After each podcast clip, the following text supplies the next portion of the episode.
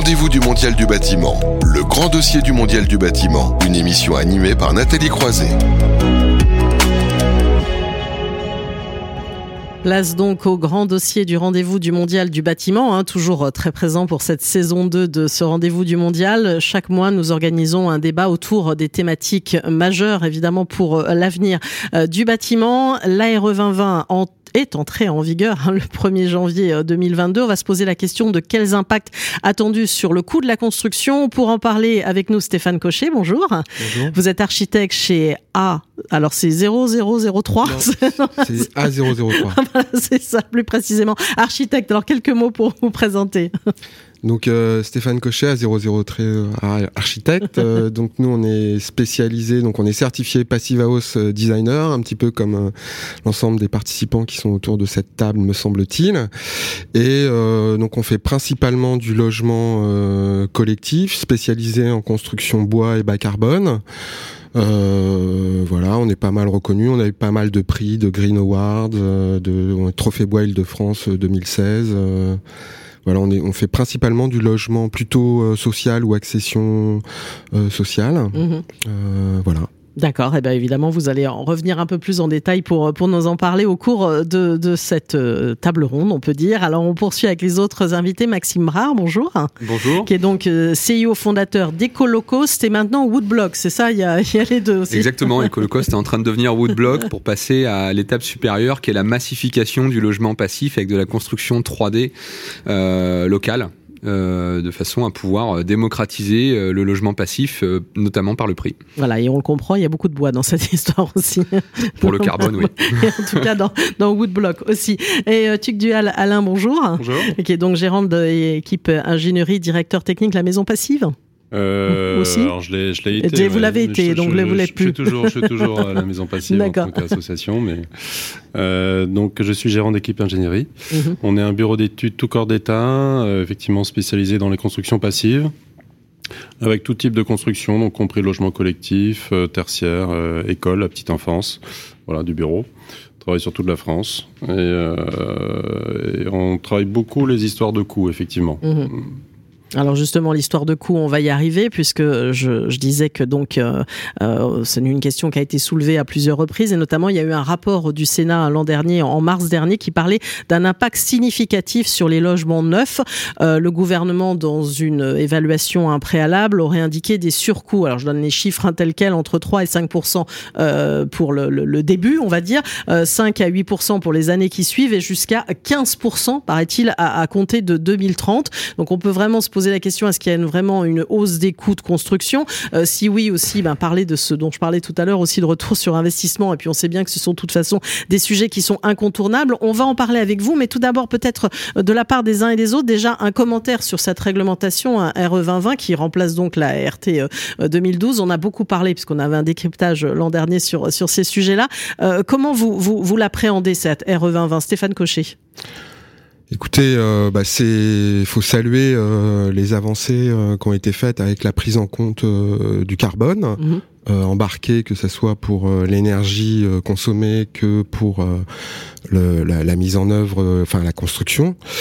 Euh, donc euh, on a suivi, hein, il y a eu beaucoup de batailles. Euh, moi, j'ai- je représentais l'ordre des architectes, euh, d'Île- de, enfin l'ordre des architectes nationales sur certaines tables rondes de mise au point, de discussion avec la DGHUP euh, sur euh, la RE 2020. On a vu se lever pas mal de boucliers, notamment sur les questions euh, du bébio à moins 30%. Mhm. Donc on est ravi que ce bébio soit ait été conservé. On a fait partie de l'exp- de l'expérimentation E plus C- avec l'ADEME.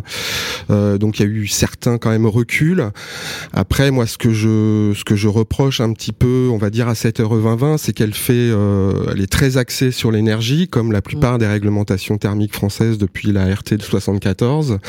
Alors que finalement, si vous voulez, l'indice énergie euh, carbone, l'indice carbone énergie, il est lissé sur 50 ans avec en fait un mix énergétique qui risque d'évoluer très fortement, très rapidement. Et euh, lycée construction, euh, donc l'impact carbone de la construction, lui, euh, c'est ce qui émet tout de suite euh, du carbone. Euh, donc c'est ce qu'on se prend tout de suite dans la figure. Et euh, à l'horizon 2030-2040, euh, je, je trouve que les exigences ne sont pas assez élevées. Alors, est-ce que c'est un avis que vous partagez, euh, Maxime Brard? Alors euh, en immense dans la, grande partie bien sûr, je vais je m'aligne en fait comme toutes les personnes qui ont fait le choix de de réfléchir euh, euh, sous euh, sous des, des critères PHPP, c'est-à-dire avec une conception passive house on est tous un petit peu euh, déçus de pas aller plus loin, que ça aille pas, euh, euh, va dire, euh, un peu plus haut.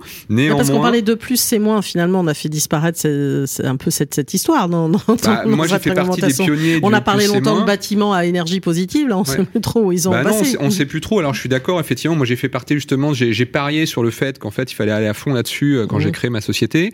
Euh, j'ai fait partie des pionniers du E plus C moins euh, en ayant réalisé une opération en 2017. J'ai réitéré l'opération en livrant une opération l'année dernière qui était E E3 C2. Aujourd'hui, exit le Ce qui est un BPOS. niveau quand même euh, assez élevé. C'est pas, c'est E3, pas si C2 en logement, c'est, euh, c'est, je pense, ce qu'on peut faire Ouais. de, de, de plus élevé, parce qu'après la part en fait de production euh, d'eau chaude sanitaire est trop importante en fait pour arriver à être compensé et arriver en fait à faire le E E4 C2 qui était en fait le, le 20 sur 20 du, euh, du E plus C moins. Mm. Mais néanmoins, moi, je, je salue en fait que ça va dans la bonne direction. Je pense que ça prend un peu de retard. Ça aurait dû arriver en 2018. On Ouais. appelle ça 2020. Aujourd'hui, on est en 2022. Oui, c'est ça. on est en train de dire youpi, ça démarre. Et, euh, et en fait, on- en fait, dans les faits. Il se passe pas grand chose jusqu'en 2025, donc euh, voilà. Et donc en fait, on va arriver en 2028 avec quelque chose qui va arriver en 2030 qui s'appellera 2020. Euh, je pense qu'en fait, euh, on est en train d'essayer de courir après le train. On va un peu trop lentement. Moi, ce que je- Certains disent d'ailleurs qu'on va la, on va la, on va sûrement la réajuster. ah, ouais, enfin, je sais, il y a eu des, Stéphane vient de le dire, il y a eu des levées de boucliers, Ouais. euh, les armes sont pas baissées, on est en trêve. Euh, ceux qui aujourd'hui ont peur de ça euh, vont essayer de revenir à la charge pour euh, Mm. pour on va dire essayer de torpiller un peu toutes les bonnes actions. Néanmoins, moi je le vois sur mes clients, il y a un surcoût, oui, on peut dire qu'effectivement ça coûte plus cher, mais le bénéfice en fait qu'on a derrière, Mm.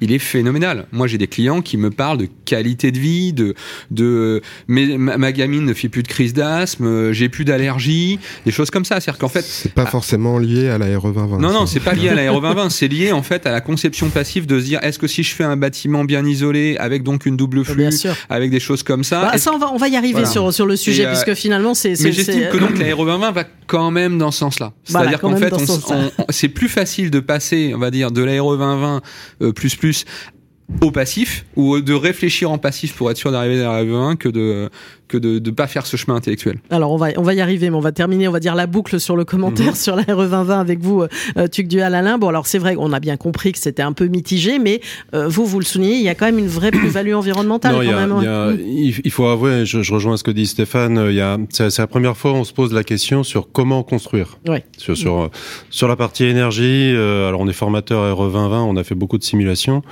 Euh, on peut on peut discuter pendant. ça va dans le bon sens, c'est mieux, mais bon, il y y a encore tout un tas d'aberrations, mais c'est pas grave, ça, ça va quand même dans le bon sens.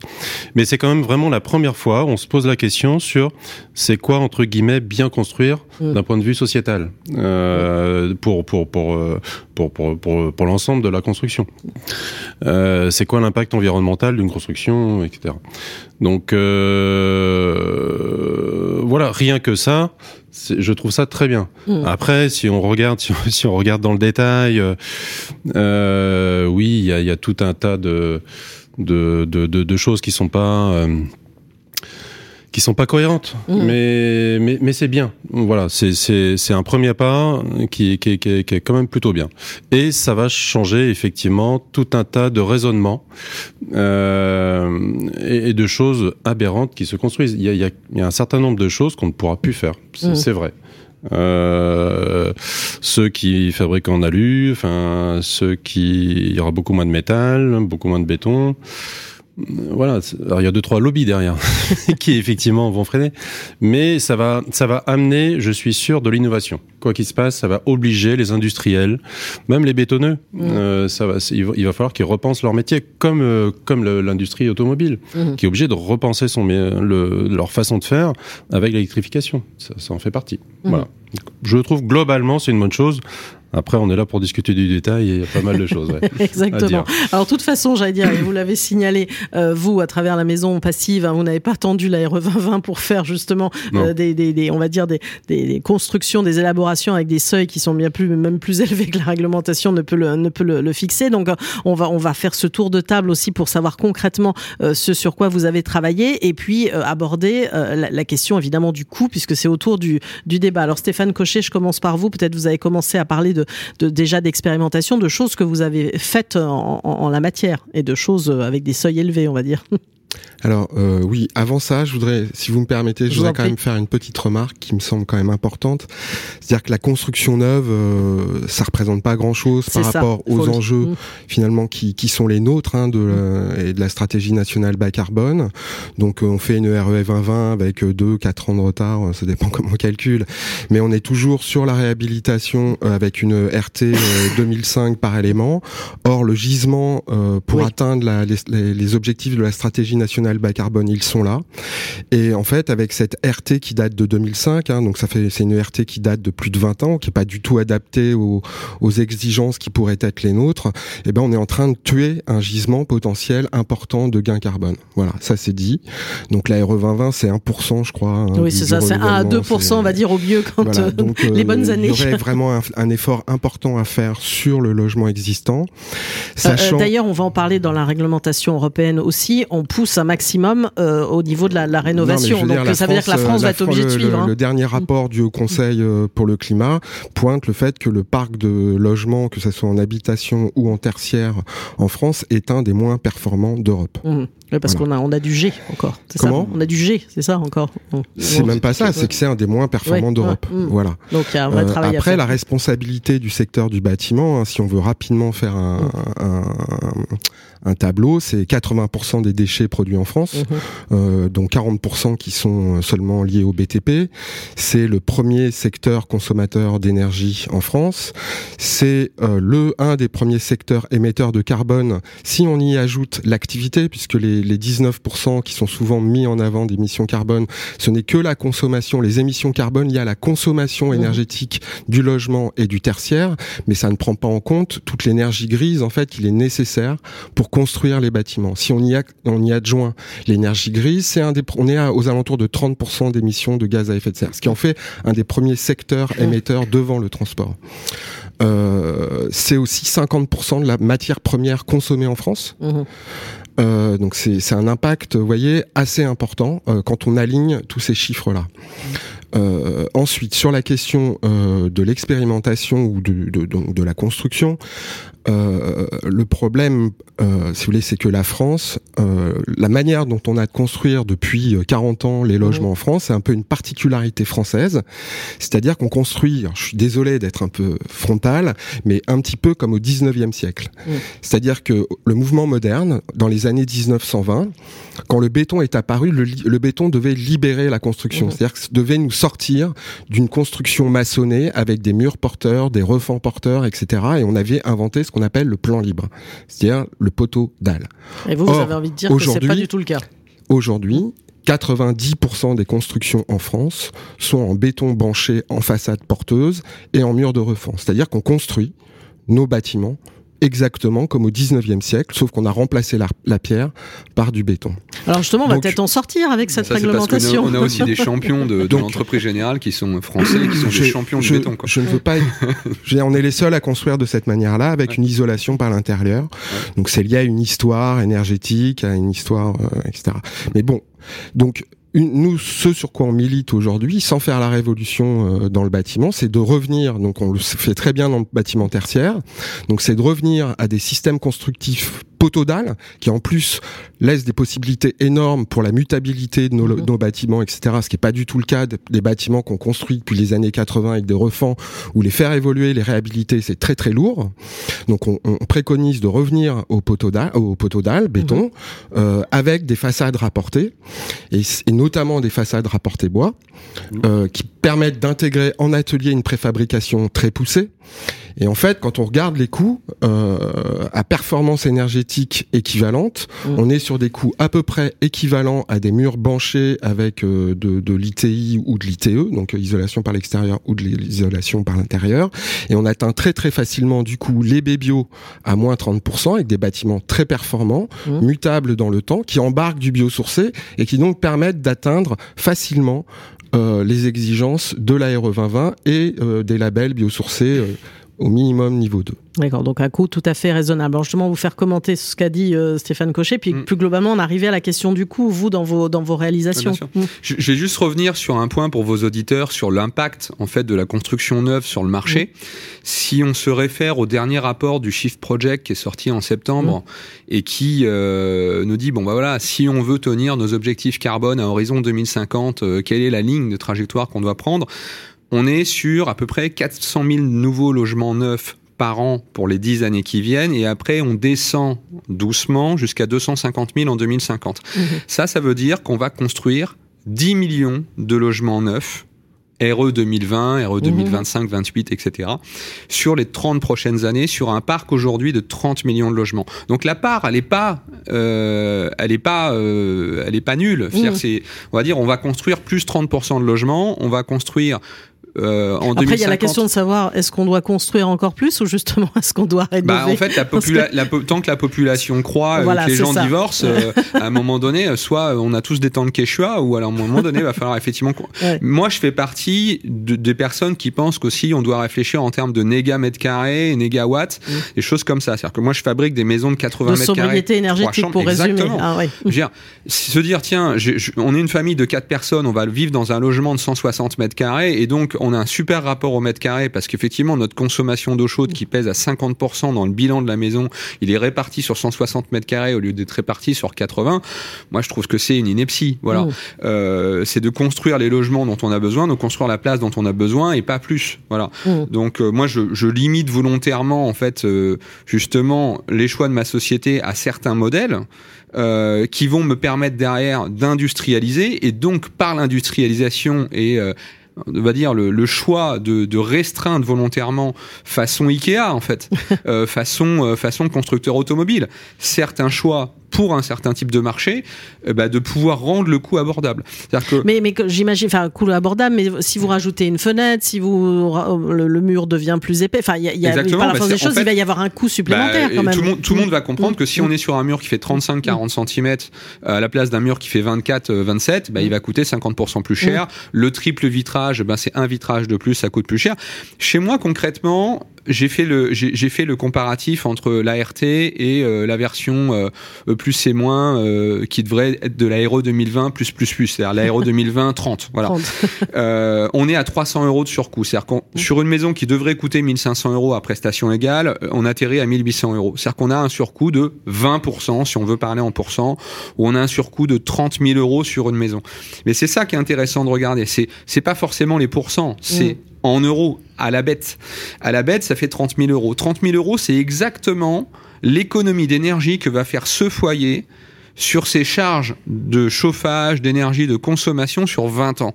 Sauf que si on réfléchit financièrement, encore une fois, la valeur verte du logement dans 20 ans, elle sera pas du tout la même. Mhm. Parce que si vous avez un logement qui a une charge trois fois plus élevée en termes d'énergie, sa valeur marchande ne vaut pas pas la même. oublier que les prix de l'énergie, a priori, Exactement. Hier, pas de a- raison de, de diminuer. Mais on est à 6% par an et, euh, et là c'est en train de s'emballer. Donc euh, donc euh, voilà, moi j'ai livré des clients l'année dernière, ils ont avec une chaufferie euh, au granulé bois, avec un approvisionnement qui se fait à moins de 100 km de chez eux.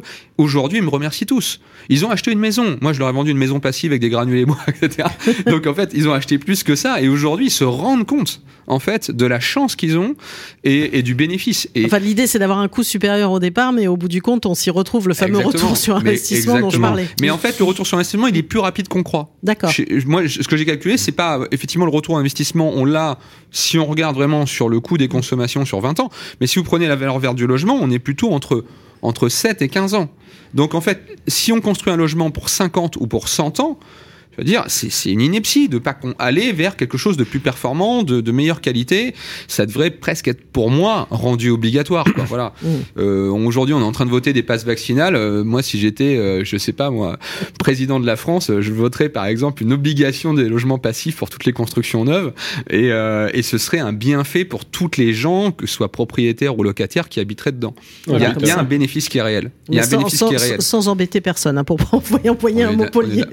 Alors, Tuc Dual, Alain, je sais que Stéphane Cochet est prêt à commenter, mais je vais passer la parole à Tuc mm. Dual, Alain, pour, euh, sur, pour, sur, sur, sur, cette question globale du coup sur, a commencé à... Ouais. Euh, plusieurs choses, parce que ce qu'on ce que l'on parle en général, c'est sur coût d'investissement. Ouais. Voilà. Euh, D'ailleurs, c'est ça, c'est ça que j'essaye de comprendre par rapport ouais, aux chiffres. vais, du C, parce bah, que c'est vrai qu'on a des chiffres quand on les lit comme ça. Euh, finalement, tout le monde va se dire, bah, quel je, intérêt j'ai d'aller d'aller là-dedans. Je pense que le, mot, vient... le bon mot, c'est ça, c'est investissement. En fait. je, ouais. je, vais vous dire déjà, il y a, y y a plusieurs choses. Donc, d'où vient ce, ce chiffre mmh. sur le euh, Ce qu'il faut voir, je l'ai lu ce rapport, c'est intéressant de voir comment il est fait. Euh, en fait, ils ont auditionné 24 grosso modo syndicats Mmh. Euh, de euh, principalement de l'énergie. Il y a quand même neuf syndicats liés au gaz, au pétrole, au réseau de chaleur, dans, dans ceux qu'ils ont auditionné. Il y a à peu près 66% des gens qui qui qu'ils ont auditionné qui sont qui vont avoir un impact. La RE 2020 va avoir un impact négatif pour leur métier. Voilà. D'accord. Donc, euh, vous avez les deux tiers des auditionnés quand même qui ont plutôt un avis plutôt défavorable. Il n'y a aucune audition d'organismes indépendants. Euh, ONG, association, architecte, archi, euh, zéro. Voilà. Euh, donc effectivement, lorsqu'on auditionne des gens qui sont plutôt défavorables à la RE 2020, vous avez un résultat à la fin qui est à peu près défavorable. Exactement. Voilà, c'est clair. Mmh. Euh, Lorsqu'il, je suis nous, on a l'expérience que l'on a en construction passive, on a à peu près la moitié de nos dossiers. Ce sont mmh. des projets standards, mmh. un, un, une mairie qui veut construire une école, un peu des logements. Systématiquement, on leur dit écoutez, on va faire l'étude passive, la première phase de ce qui s'appelle l'avant-projet sommaire. On regarde ce que ça donne, on regarde combien ça coûte, et la moitié des dossiers, on ne change pas le budget et on le fait en passif. C'est possible, franchement, mmh. c'est possible. La seule condition, c'est que il faut que ce soit un vrai travail d'équipe avec la conception, l'architecte, qu'on ait ça en tête, qu'on fasse attention, qu'on optimise le terrain, qu'on optimise la construction. Et effectivement, on passe en poteau-poutre. Enfin, la plupart de mmh. nos projets aujourd'hui, c'est poteau-poutre avec du béton. Et l'enveloppe, c'est du bois. Dernier niveau, on met du bois. Euh, et on arrive à avoir des, des, des, des performances énergétiques et coûts qui, euh, qui une fois sur deux, ben c'est le même coût. Mmh. Le client, la seule chose qui l'intéresse, c'est quelle surface j'ai construite et quel montant global. Après, la façon dont on y arrive en, en milieu, c'est possible. Euh, Lorsqu'effectivement on raisonne à l'ancienne, l'ancienne façon, c'est de dire c'est mieux donc c'est plus cher. Mm. Euh, ben non, il y a des fois c'est mieux et c'est pas plus cher. Mais vous avez vu, il y a cher. aussi même, par exemple, on peut faire un parallèle avec l'alimentation et le bio. On a toujours ouais. des études en disant les Français sont prêts à payer plus pour avoir du bio ou du plus, ouais. alors que finalement on peut avoir du, et, du bio, du bon aussi. En, et il y a surcoût d'investissement. Il y a surcoût d'investissement. J'ai regardé là euh, combien on a donné pour l'énergie. Vous mmh. savez la hausse de coût de l'énergie ouais. là. Donc il y a eu 600 millions de, de chèques euh, énergie. énergie là mmh. et 5 milliards qui a été donné à EDF pour qu'il n'augmente pas ses prix. Donc ça fait 5 milliards 600 millions qui a été donné en un an, là, boum, pof, cette année, juste pour... Euh... Alors il y a deux, trois élections qui arrivent, donc euh, j'imagine... je comprends un peu la logique. Mais avec ces 5, euh, ces 5,6 milliards, je suis d'accord que l'enjeu c'est la rénovation, c'est pas le neuf. Mmh. Enfin, c'est bien le neuf. Enfin, il faut y aller. On, on, on, c'est même pas encore assez suffisant, mais c'est la rénovation. Si cet argent-là servait à subventionner 30% des logements qui sont en étiquette E, F et G, mmh.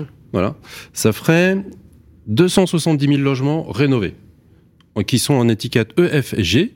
Voilà, euh, en, si on donnait 30% en plus des aides qui existent déjà, mmh. notamment je pense aux, aux, logements privés, etc. Ça ferait une économie euh, de 14,8 terawatts Donc c'est à peu près la puissance, la, ce que produit une petite centrale nucléaire. Voilà. Ouais. Avec ces 5,6 milliards, vous rénovez euh, 270 000 logements en subventionnant 30%. Euh, ça fait une économie de 864 millions d'euros d'énergie par an mais par contre, ça vient pas pour les, effectivement, ça vient pas pour le, pour le, pour l'État, ça vient pour les, les, locataires qui, en général, en plus dans ces logements-là, sont plutôt des gens à faible revenu. Oui.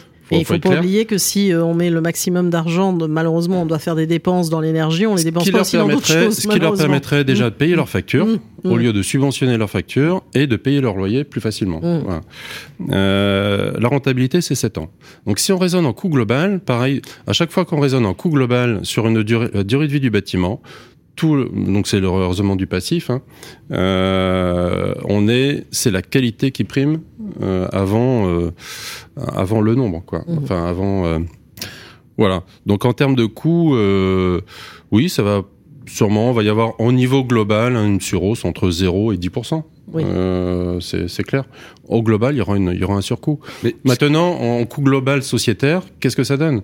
Je veux dire, qu'est-ce qu'on veut? Euh, Est-ce qu'on veut Ça coûte combien l'impact euh, l'impact écologique de, de, de, réchauffement de la de réchauffement de la Il y a, il y a, cette, cet incontournable, comme on dit. Puis il y a le confort d'usage aussi. dont confort d'usage. Il y a le confort d'usage, mais il y a aussi un, il y a aussi un point important que, que moi je voudrais aujourd'hui là, tous les acteurs que vous avez euh, sur cette émission ont fait du passif mmh. et en face de nous euh, euh, souvent on a le choix de faire un projet RT qui va coûter moins cher ou pas. Euh, voilà.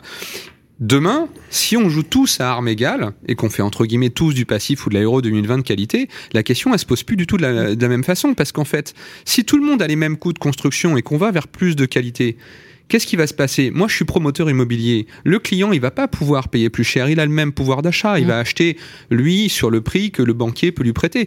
Donc, la variable d'ajustement va se faire où? Sur le prix du foncier. Donc si mm. moi euh, je vends une opération aujourd'hui euh, 3000 euros euh, et que je la construis pour, 1000, pour 1008 euh, je la construis pour 1005 plutôt, mmh. et que demain je la construis pour 1008, et ben en fait hein, j'avais 1005, j'avais 1005 pour le terrain, mmh. euh, ben en fait j'ai plus que 1002 quoi. Voilà, mmh. c'est tout. C'est-à-dire qu'en fait je vais aller voir le propriétaire foncier qui va céder le terrain, je vais dire écoute, euh, ben, je suis désolé, ton terrain il vaut plus X, il vaut X moins 30 ou 40, parce qu'on va tous construire au même coup, donc il y aura pas de surenchère.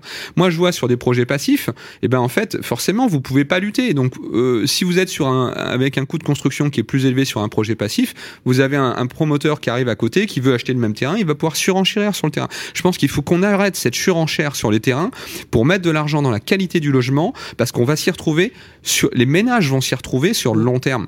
Et, et ça, ça c'est ce qui est le plus important. Et comme on l'a dit, la qualité de l'air, le confort acoustique, les choses comme ça, ça va aussi dans ce sens-là.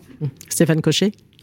Oui, donc, pardon. Euh, très concrètement, donc euh, si on veut parler coûts, je peux parler de trois opérations euh, qu'on a livrées entre, euh, on va dire, 2016 et avec une opération qui est, qui est en cours.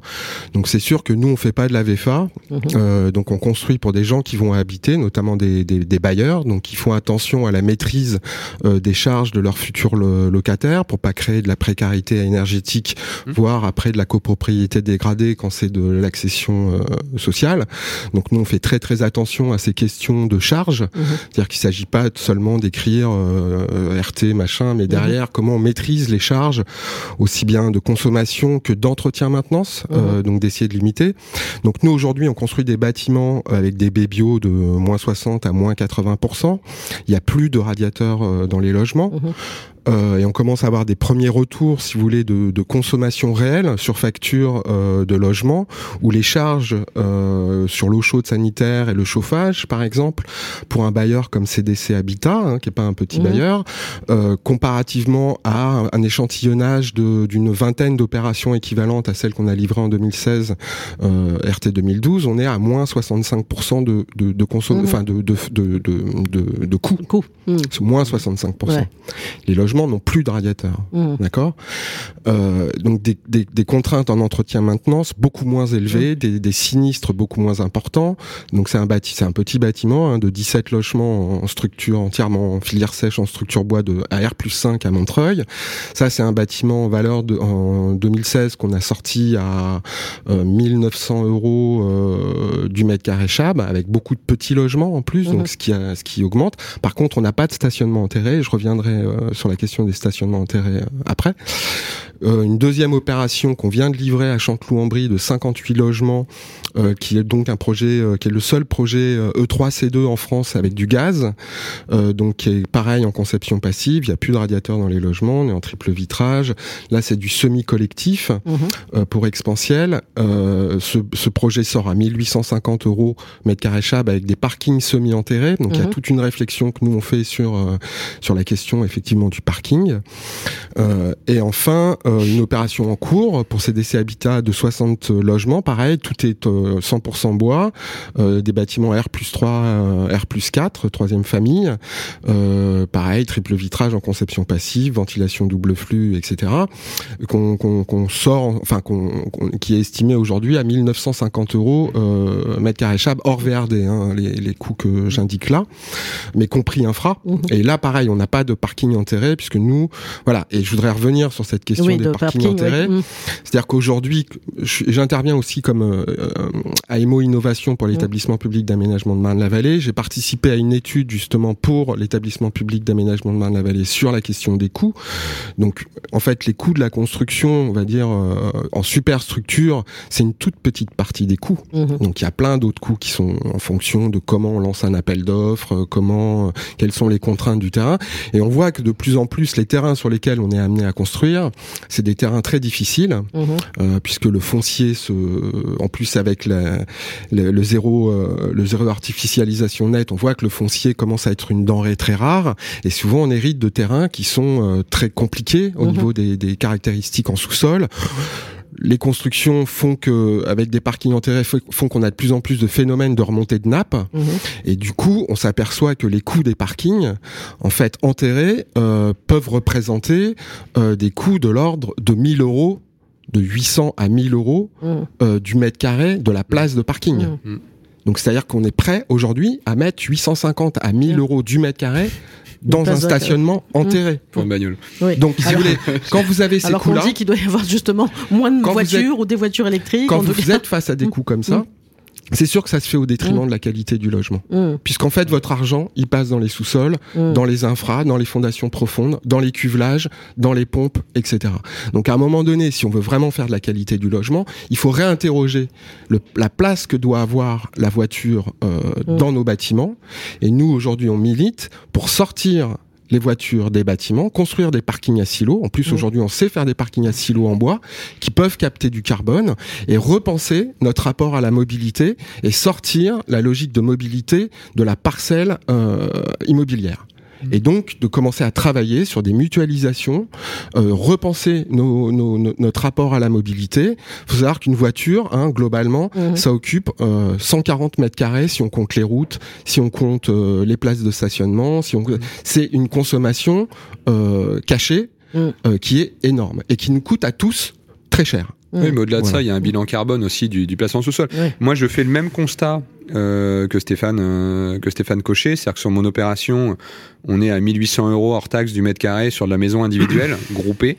Donc euh, j'ai fait une opération qui s'appelle le domaine d'Adèle euh, à Villeneuve-Saint-Georges qui a été livré il y a un an et demi. Et ben pareil, on a fait des, des parkings aériens euh, qui nous ont permis d'imperméabiliser, qui sont des parkings infiltrants. Il n'y a pas de, il y a pas de sous-sol.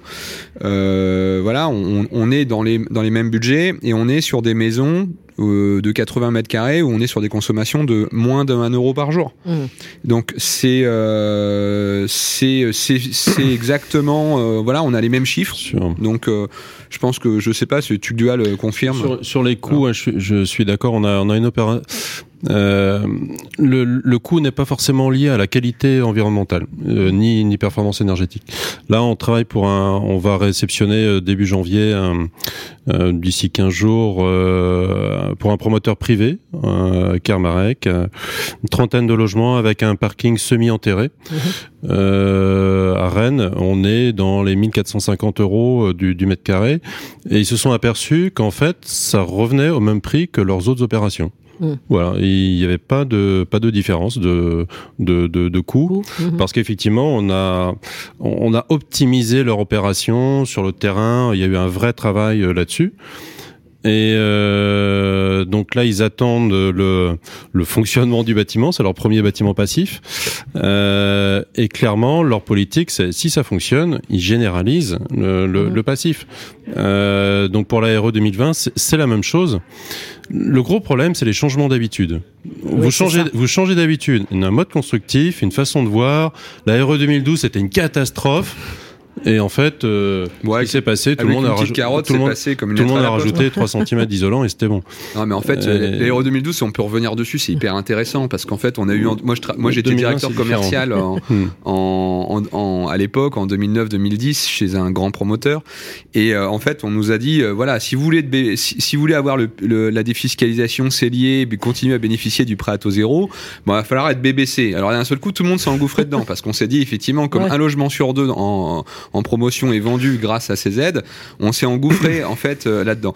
Et, et, et c'est amusant parce que le 1er janvier 2013, tout le monde faisait de la RT 2012. Il n'y avait plus de problème. Et ben, là, en fait, le gouvernement est en train de faire sensiblement pareil avec le Pinel. C'est-à-dire qu'en fait, ils nous disent voilà, si euh, si vous euh, si vous n'allez pas vers quelque chose qui est au-delà de l'aéro 2020 euh, première va dire première approche, on va vous réduire le Pinel de 21% de défiscalisation à 17,5. Ensuite, on va le passer à 14. Qu'est-ce qui va se passer? Le promoteur, voyant que son petit copain d'à côté, lui, peut proposer de la défiscalisation plein pot à 21%, va vouloir faire l'aéro aller. 2020 plus plus plus. Et ça, ça va tirer le marché vers l'eau avec la carotte et non pas le bâton. Et je pense que ça, Mhm. c'est la bonne technique. Parce que dans ce cas-là, on va embarquer tous les réticents. Et quand vous commencez à vous poser des questions sur l'aéro 2020, et vous vous dites, mais attendez, si je vais un peu plus loin, si je fais du logement passif, je vais vraiment pouvoir vendre Après- cette qualité à mes clients et leur prouver qu'ils achètent un logement qui est meilleur. Alors je vois que vous êtes enthousiaste, mais je vois aussi le temps qui Le temps, file. ouais. donc, évidemment, je- parce que- mais, mais juste, vous, vous allez pouvoir commenter. hein, je vous interromps pas, mais c'est vrai que peut-être arriver à une forme de conclusion à travers Oui. tout ce que vous avez dit, c'est que euh, on voit bien peut-être, et c'est pas toujours le cas, il peut y avoir une hausse hein, euh, de, des, des coûts, mais dans tous les cas, si on va vers de la massification, peut-être de l'innovation aussi, et peut-être une autre Oui. façon de travailler. Et ce qui est intéressant, c'était euh, ce que vous avez souligné tout à l'heure, Oui. l'idée de réfléchir aussi très en amont. On n'arrête pas d'en parler du collectif depuis ce matin. Mm. Clairement, euh, c'est l'intelligence collective. On y arrive à chaque fois quand on travaille en intelligence collective, euh, compris le client, compris le maître Mhm. d'ouvrage. Euh, Carmarek, ça a été ça. Euh, nos autres projets, c'est pareil. Lorsqu'on arrive à la façon entre guillemets traditionnelle, euh, le promoteur euh, fait un permis avec un archi, euh, surtout euh, pas de BE parce qu'il faudra le payer avant, euh, juste au moment du permis, et, et on arrive, faut trouver 15% d'économie, c'est trop cher. Je dis, bah, c'est fini, la conception elle est faite. Euh, c'est- c'est c'est à la conception que qu'on gagne de l'argent. Euh, je suis persuadé qu'il y aura de l'innovation.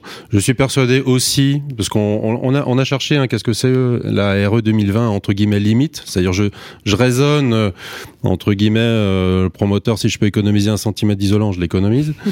et, et on voit que ça sur certains projets, en tout cas pour la première phase là, ça change pas énormément de choses. On peut y arriver. euh, donc il y aura toujours des projets comme ça. Euh, par contre, euh, je suis persuadé que ça va amener de l'innovation, ça va amener à réfléchir ensemble. Euh, les surcoûts, sincèrement, euh, aujourd'hui, on se prend 15 à 20 avec de- sur les hausses de matériaux. Dans les appels d'offres, c'est ça, hein, facile. Ouais. Personne se dit, oulala, là là, c'est d'où ça Mm. vient Mm. C'est pas, il n'y a pas eu de réglementation. Hein. Et ça C'est- continue, c'est- voilà. Et, et c'est pas lié, à- et c'est pas lié au mode, au mode constructif. Donc, euh, si on est intelligent et si on réfléchit, on peut arriver à maîtriser les coûts tout à fait normalement et continuer à construire euh, en, en termes de nombre. Mhm. Voilà. Stéphane Cochet. Oui, donc moi je dis, il n'y a pas besoin d'innovation au sens euh, où on a déjà toutes les techniques, si vous voulez, qui Oui. sont là, qui sont euh, éprouvées. Euh, par contre, on a besoin de compétences Mhm. et de requalification globale des métiers du bâtiment. C'est-à-dire que passer d'une culture, comme je disais euh, tout à l'heure, euh, qui est basée sur le coulage et l'encollage, c'est-à-dire qu'aujourd'hui les enfin les ouvriers euh, sur les chantiers, c'est des mecs qui coulent et qui collent. Mm. Voilà. C'est ça le bâtiment en France. Donc on a déqualifié totalement euh, le bâtiment en France. Et l'enjeu, si vous voulez, de revenir à une culture de l'assemblage et donc d'intelligence. Euh, Mhm. L'assemblage, c'est le langage, c'est l'intelligence. Comment on assemble des choses avec les, les unes avec les autres. Ça demande de la qualification. Donc il y a un enjeu globale de requalification des métiers du bâtiment, de, de, de, de, de faire revenir les jeunes dans le bâtiment, parce que c'est vrai que Mm. euh, d'enfiler des grosses bottes, euh, d'être dans la flotte toute la journée, dans l'humidité, au cul d'un- d'une trompe euh, qui crache du béton, c'est pas super passionnant, c'est pas super valorisant. Par contre, la culture de l'assemblage, c'est la culture première des charpentiers, euh, charpentiers métalliques, charpentiers euh, euh, bois. hein, les, les coffrages au départ étaient faits par les, les charpentiers bois. Euh, ça, c'est de l'intelligence, ça, c'est de la qualification. Maintenant, ce que je voudrais seulement dire rapidement, c'est que sur le projet qu'on a livré là à Chanteloup, euh, qui est E3C2 en gaz, le, le bilan carbone de l'opération, donc en, maintenant on parlerait IC construction, à l'époque on parlait de PCE, on est à 450 kg équivalent CO2 du mètre carré euh, SDP sans appliquer la CV dynamique et sans rapporter ça à la CHAB, puisque plus. maintenant la, la, la, la, la- la lycée construction est rapportée à la CHAB. 450. En 2030, les objectifs sur lycée construction, c'est euh, 460. Vous voyez, on est déjà en dessous, sans avoir appliqué les, les trucs, euh, les ACV, dynamiques, etc. Sur la, sur l'énergie, au total, donc, euh, on est en- en- au global à 1050, euh, moins de 1050, 1025 kilos équivalent CO2 moyen par mètre carré. si je passe en biogaz, donc si Mmh. je suis plus en gaz, mais en biogaz, en prenant les indicateurs euh, kilowattheure, euh, gramme, équivalent CO2 gra- par gramme kilowattheure, en fait, je, je tombe à 660 kg équivalent CO2 IC énergie plus IC construction, sachant que le en 2030, euh, c'est euh, 460 plus 260, c'est-à-dire euh, euh, 720 kg. Donc je suis déjà en dessous si je passe en biogaz. Donc vous voyez que rien que de passer sur du biogaz, donc de changer le modèle, le, le mix énergétique, je divise pratiquement par deux. Mm. Et donc c'est pour ça que je dis l'impact, enfin l'effort, si on veut vraiment avoir une politique bas carbone impactante en France pour nos enfants et pour nous, puisque là les, les réchauffements climatiques, il, il est là, c'est sur la construction qu'il faut mettre le paquet. Et enfin, je voudrais finir sur un seul truc. Une des choses qui commence à avancer de la, dans la RE20 vente, c'est la prise en compte du confort d'été. faut savoir que nos bâtiments, aujourd'hui, ils ne sont pas du tout adaptés, que ce soit la RT 2012, mais même la RE2020, aux canicules Oui. qu'on va se prendre de plus en plus dans la tête. Et le risque de ne- que le monde du bâtiment aujourd'hui ne, ne prenne pas ces scénarios du GIEC, le RCP 2.6 par exemple, en compte dans ses modélisations, c'est très grave. Parce que ça veut dire que on va équiper tous les logements de climatisation. La climatisation dans le monde, c'est le premier émetteur carbone de gaz à effet de serre. Mais sans parler de la consommation Voilà. d'énergie. Alors on va arriver juste parce que je vois le temps qui fait. Ouais, je Voilà. comprends, je comprends évidemment. Et c'était des messages importants aussi à passer. Alors une conclusion aussi, Maxime Brun. Bah, moi, la conclusion, elle est, elle est très simple. hein. Je pense qu'on est en train de vivre euh, une rupture dans nos métiers. Mm. Je pense que la, la, la, la RE 2020, c'est le, c'est le début du commencement en fait de l'industrialisation et de la construction hors site. Alors aujourd'hui, vous avez des acteurs euh, comme Pascal Chazal qui, euh, qui sont des qui fait acteurs. partie du comité de pilotage, de toute façon, de notre Oui, bah, qui, est- qui est émission. très donc- connu et voilà vous avez euh, des, des personnes comme moi ou comme Stéphane maintenant qui construisent hors site Mm. voilà donc ça je pense que c'est inévitable Mm. de façon à pouvoir euh, faire des logements de qualité performants dans les années à venir et voilà parce Moi, je que fais pas de hors site, hein. je fais de la préfabrication. oui mais je préfabrication fais pas du hors site. mais c'est à dire qu'on fait Non, un- non, je ne fais pas de hors site. D'accord. bon, Voilà, enfin, précisé. quand je dis préfabrication, c'est-à-dire qu'on va fabriquer un panneau, on va Mm. le poser, etc. Enfin, Enfin, hors voilà. site. Oui, oui, voilà. On peut C'est- tout mettre dans c'est- le qu'on- hein. On va faire un peu d'éléments. Moi, je vais aller plus loin parce qu'effectivement, je vais passer du, du panneau à- au 3D. Mais ce que je voulais dire aussi, c'est qu'en fait, on va devoir rénover à 2050 plus de 10 millions de logements Mm. pour les faire passer en A. Ce qui veut dire qu'on va avoir un déplacement de la main-d'œuvre qui, elle, va aller sur site, Mm. c'est-à-dire rénover des logements, comme le disait Tocdual euh, tout à l'heure. Et c'est-à-dire qu'en fait, on va manquer de main-d'œuvre dans la construction neuve. Et je pense qu'on doit ramener des jeunes et des personnes qui viennent d'autres secteurs, par exemple, comme le secteur automobile Mhm. ou des jeunes qui vont aller comme on parlait des charpentiers, des choses comme ça, sur des métiers à plus forte valeur ajoutée, construire du logement neuf, mais plus complexe, plus technique, euh, et qui va être euh, servi de façon, euh, on va dire, industrielle et mécanisée, comme euh, comme le fait, euh, comme on le fait avec une automobile, parce que il n'est pas normal qu'on ait euh, des évolutions dans l'automobile qu'on n'a pas vues dans le logement. C'est-à-dire que personne n'accepterait d'acheter une, d'acheter une Renault 5 comme on, comme on la conduisait en 1980. Et ben, on fait encore ça dans le logement. Voilà. Je voudrais seulement préciser Oui, un alors truc. hein. terminé parce que je vois le temps qui file Ouais, et il y a encore beaucoup de séquences. hein. Pour ramener sur la, la réhabilitation, il faut savoir que nous, nous, on a travaillé par exemple sur des programmes comme Energy Sprong. Euh, c'est des façades préfabriquées bois qui arrivent euh, tout équipées avec de la double flux int- in- in- intégrée, du triple vitrage et qui viennent réhabiller les bâtiments. Mmh. Et ça, c'est du, enfin c'est de la préfa en atelier. Ça répond à une partie du problème, mais en fait vous aurez quand même un ouvrier qui va devoir se déplacer dans le logement de la personne. Voilà. En tout cas, en tout cas, ce qui est bien, c'est qu'au-delà du coup, on a parlé de beaucoup d'autres sujets euh, majeurs, le neuf, mais aussi la rénovation dont on parle régulièrement et qui est un, un enjeu aussi. Donc merci beaucoup en tout cas à, tous les trois pour votre enthousiasme. Stéphane Cogé, architecte chez A3 Architectes, à Maxime Brard, donc fondateur qui devient Woodblock, on a bien compris, et puis Tuc Dual Alain, euh, gérant d'équipe ingénierie. On va marquer une courte pause et on va s'intéresser justement à la rénovation énergétique dans les territoires avec un projet emblématique Green Factory à Lyon. Les rendez-vous du Mondial du bâtiment. Le grand dossier du Mondial du bâtiment, une émission à retrouver et à réécouter sur le site de Bâti Radio.